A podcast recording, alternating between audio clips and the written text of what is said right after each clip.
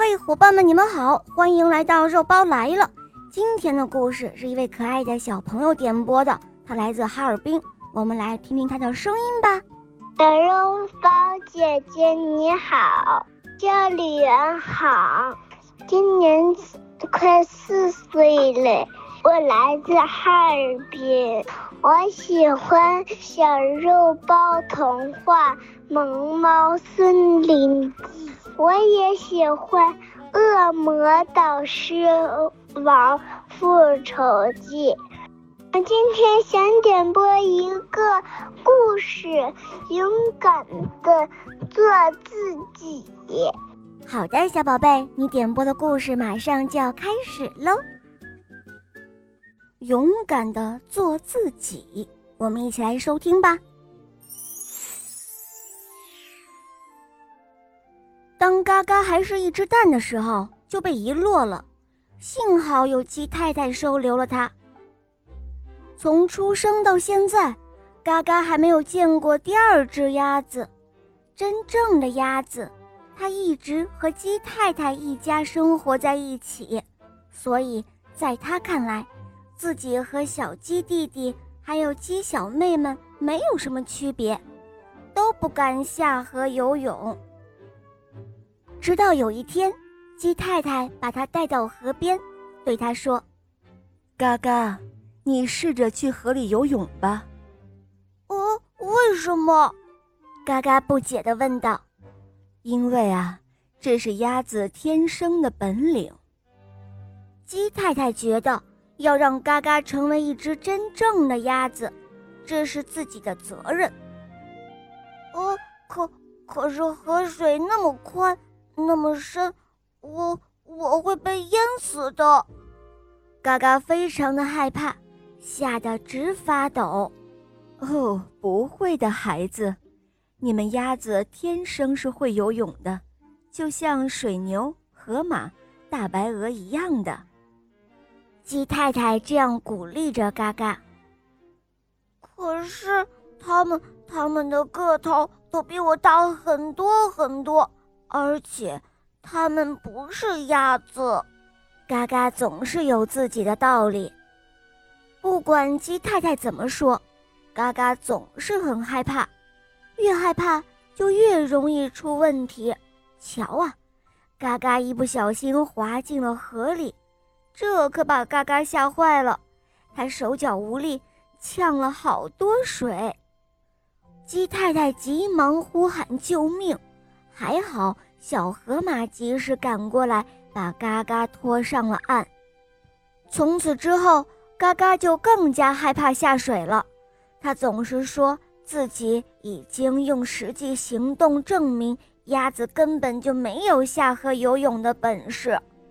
所以，当大白鹅在河里扭着腰说：“哎呀，舒服极了，嘎嘎，快下来吧。”可是嘎嘎却是这样回答的：“哦哦不，我们鸭子根本不会游泳，上一次就差一点把我淹死。”当小河马一边拉着嘎嘎走向河边，一边拍着胸脯打包票说：“哎呀，别怕别怕，有我呢，我会保护你的。”可是嘎嘎却回答说：“哦不哦不，我。”我再也不想下水了。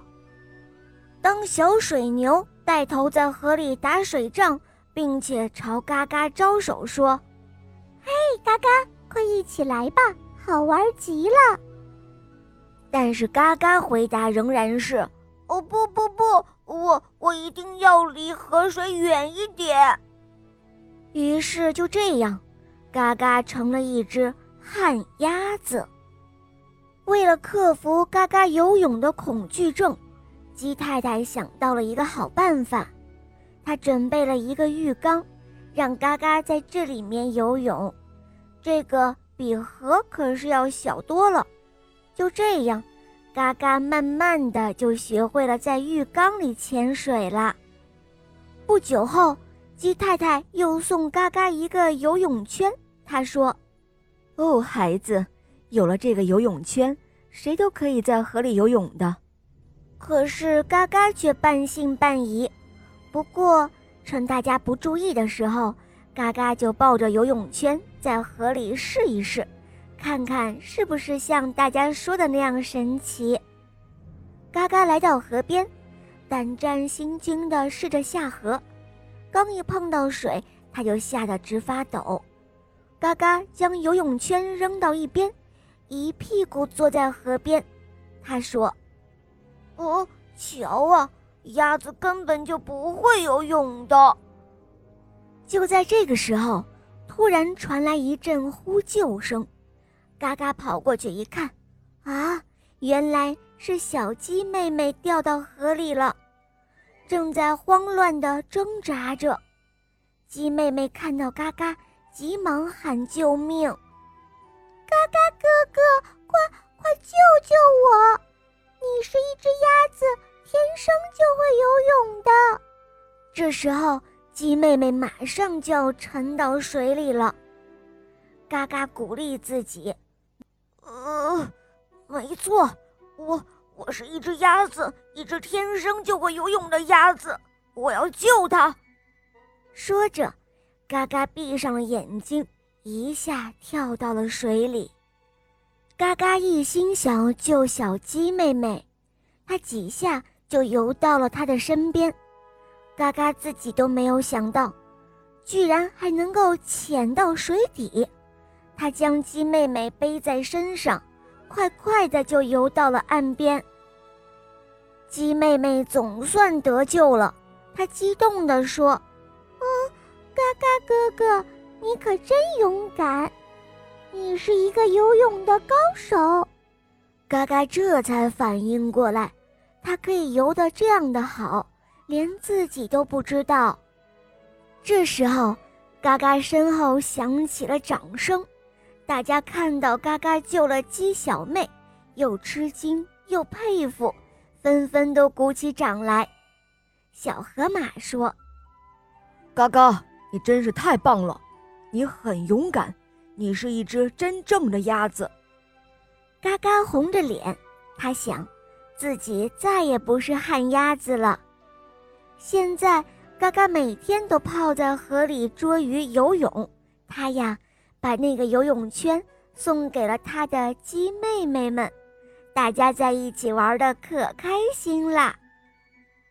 小伙伴们，这个故事告诉我们。要学会勇敢的做自己。人人都有一个舒适圈，越过了舒适圈就会遇到困难，所以我们要学会跨越舒适圈，自己才能够不断的长大，才能够挑战更多的事情哦。好了，伙伴们，今天的故事肉包就讲到这儿了。小朋友点播的故事好听吗？嗯，你也可以让爸爸或者妈妈来帮你点播故事哟。更多好听的童话，关注“肉包来了”，加入我们，一起来收听小肉包童话《萌猫森林记》，还有《恶魔岛狮王复仇记》，还有史上最萌的吸血鬼女孩的故事哦，也就是我的同学是夜天使，让小肉包带你一同畅游神秘的童话世界吧。好啦，小宝贝，我们一起跟小朋友们说再见吧，好吗？小朋友们再见，小肉包姐姐再见。嗯，小宝贝晚安，小伙伴们，我们明天再见哦，拜拜。